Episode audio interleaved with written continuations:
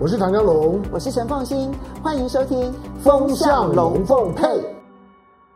来，我们接下来再来看的就是南北韩啊，这个这也热闹了。嗯，现在呢，嗯、呃，这个金宇镇呢，他这个嗯，他嗯之前呢主导的那一个非常激烈的那种紧张的态势，突然之间一系变调。因为哥哥出来拍板定案了，说所有对南韩、所有对韩国的这些军事行动全部停止，怎么一回事？我们来看一下这影片。波顿回忆录新书拼命爆料外交内幕，尤其对川普不断吹捧北韩领袖金正恩争取非核协议，替自己连任加分。波顿话说得很重。Uh, compliments to this brutal dictator would convince him that you could make a deal with Donald Trump, I thought was both strikingly naive and dangerous. 波顿批评去年川金会市场闹剧，并且爆料其实川普不希望南韩总统文在寅也出席，但文在寅坚持嘎一脚，南韩当局驳斥扭曲事实。Seoul's National Security Director Jong Eui-yong says John Bolton's memoir is distorted and damages faith in negotiations. 波顿也自曝。当初希望美朝谈判破局，原因是看破了川普一心只想自己拼连任，不顾美国利益，决定十一月总统大选不挺同党的川普，也不投票给民主党拜登，远离政治纷扰。The spokeswoman for John Bolton said there will not be voting for either President Donald Trump or the presumptive Democratic nominee Joe Biden. 波顿的新书也提到台湾，爆料习近平曾经趁川习会施压美国，不要对台军售，也不要让蔡英文总统访美。川普虽然力挺台湾，但私下也认为台湾不屑一顾，对台态度反复，让一向跟台湾友好的波顿无法认同。杨正平编译。嗯，当然，你现在这里面看到波顿所揭露出来的，从川普呢去看待川金会这件事情哦。嗯不过我先讲一下，所以在波顿眼里，除了美国，其他国家都不是个东西。嗯，所以他可以在书里头这样去羞辱文在寅。嗯，你都可以想象得到，有一天如果波顿在同样的那个位置上面，然后他觉得台湾不重要的时候，他会如何羞辱台湾？嗯。到你要你要认识，就是说这本书是波顿的回忆录。那当然，他其实波顿在这回忆录里面呢，他的处理的方式是比较以我们现在所看到内容，因为那全部内容已经出来了，就是原文版你在网络上大概都可以找找得到。他其实是比较政治八卦的，他不是在认真的想要抛出一些他的想法去跟你讨论战略问问题、策略问，他在他在爆料。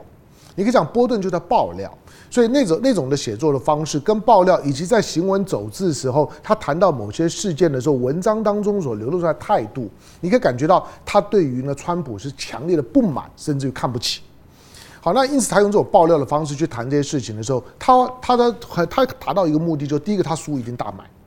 第二个，他一定重伤川普，这两个目的呢，他都都都都都达到了。可是呢，波顿我们也必须要认识到，就是说，今天我不是看波顿出了这这本书，然后呢，我就看哇，这个有八卦的味道，所以幸灾乐祸，而是波顿这个人是可怕的。嗯，这个人不是今天才可怕，波顿这个人早在呢，就是说呢，这个老老布希时代呢，担任驻联合国代表的时候，在当时就很有名，大家就觉得这个人呢是一个经常呢。根本不听你在讲讲什么，他就是一直在讲他自的自己的话，talk talk talk talk，一直在在在讲，而且讲的永远都是那那那那套。他不是美国优先派，对，他基本上就是美国顽固派。他基本上就你你听他讲话，你会你会觉得这个世界上面只有一个美美国，而且全部都是美美国的。对，你听一个中国听起来很刺耳，对不对？那你把波顿的话呢，用我的话翻译一遍，波顿讲的就是世界上面只有一个美国，地球上面的所有的地方都是美国的一部分。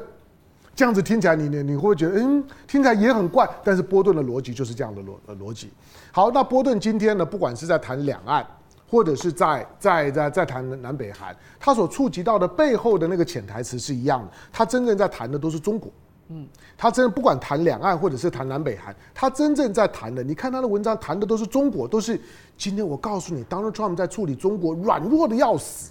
而且呢，非常的现实。完全呢都是呢为了迁就他的胜选连连任，所以东对中国采取各种的，有的时候是妥协，有的时候是阿谀奉承。他用这种的这种的方式呢，在陈述 Donald Trump 其实是这样的人。那他希望 Donald Trump 像他一样非常的 tough，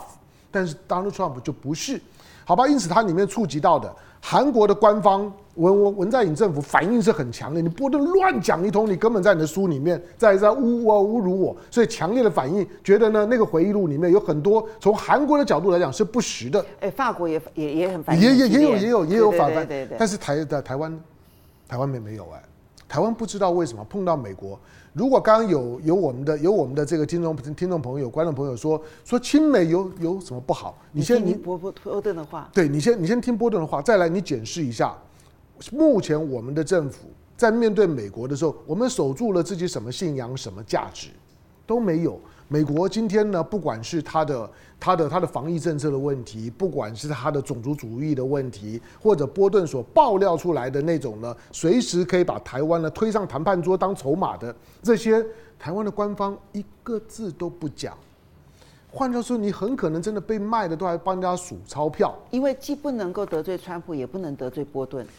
嗯，就是甚至于呢，波顿台湾还曾经把波顿当做是一个一个对代表，就是美国政府有多么的亲台，对，有多么的爱台湾的代表。你你你不会注意这种新闻，因为你回头去看去年，我知道去年李大为。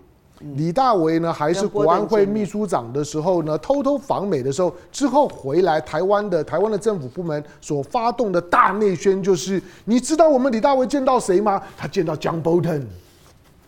但是你看到那个过程，你就会知道说他在乎军售给台湾，他在说在乎政治上面给台湾一些好处，嗯、然后可以骚扰一下中国大陆。嗯、但是他并没有希望台湾的经济繁荣。嗯，所以经济繁荣不在乎你的生活好不好，他不在乎。嗯，可是我们来看一下金正恩跟金宇镇这一对兄妹到底是怎样？嗯，一个黑白脸吗？就是一个这么简单的一件事吗？我觉得，我觉得那就是一场表演。表演什么呢？就是在朝鲜。也当然，这这纯粹也也也只是我们做做一个政治观察，做一个研究地缘政治的人的观察，就是朝鲜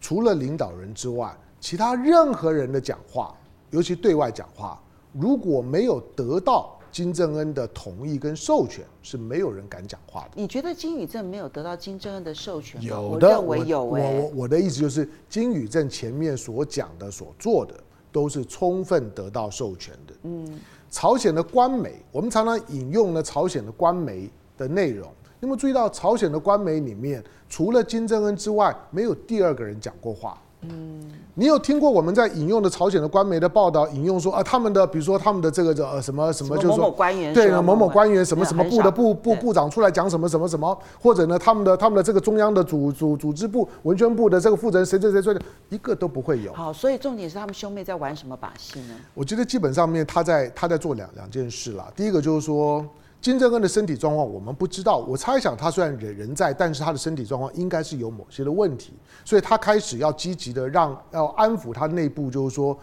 不管我发生什么事，我们是有接班人，那个接班人就是金宇正。嗯，所以你不要看到说这两天呢，金正恩跳出来好像呢打了金宇正，打他妹妹两两耳光，所以呢你会以为他们兄妹之间发生了什么事情，你一定会对，因为很容易就会有脱北者。又又开始呢脱稿演出，脱北者最常做的就是脱稿演演出，乱讲一一通。那事后呢去验证，就像我我最近呢，我昨天做了一件无聊的事情，我我昨天就网络上面找啊、呃，比如说呃那个叫郭文贵的郭文贵，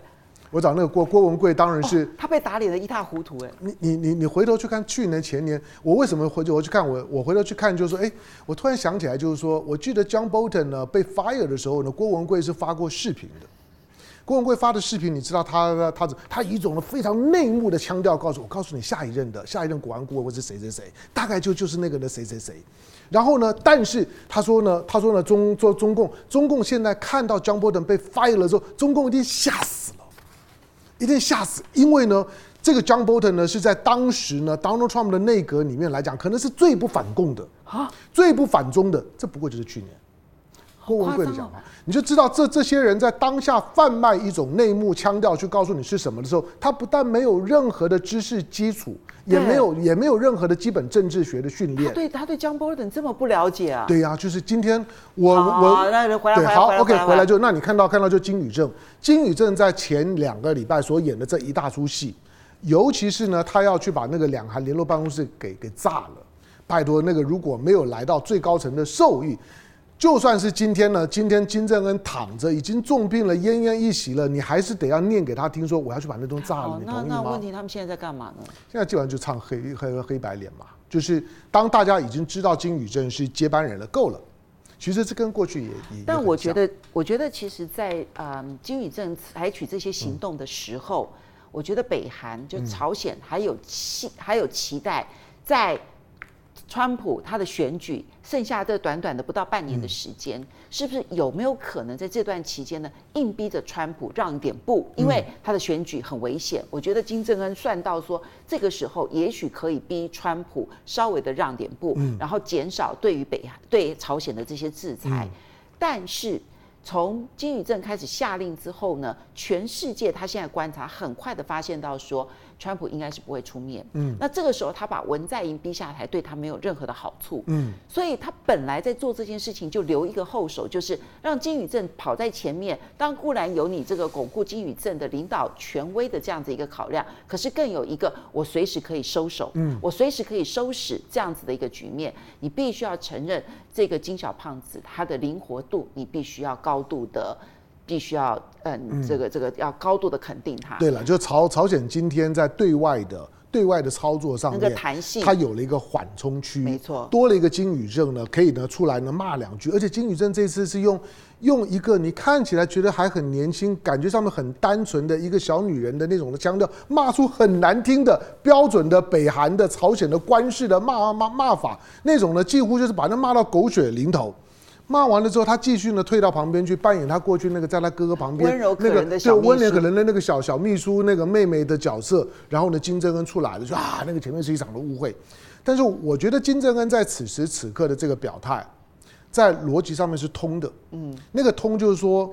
金正恩也一定会意识到，就像是印度的莫迪，甚至于呢，今天呢，北京的中华人民共和共和国的政府，他们都意识到一件事情，就是说。如果特朗普输了怎么办？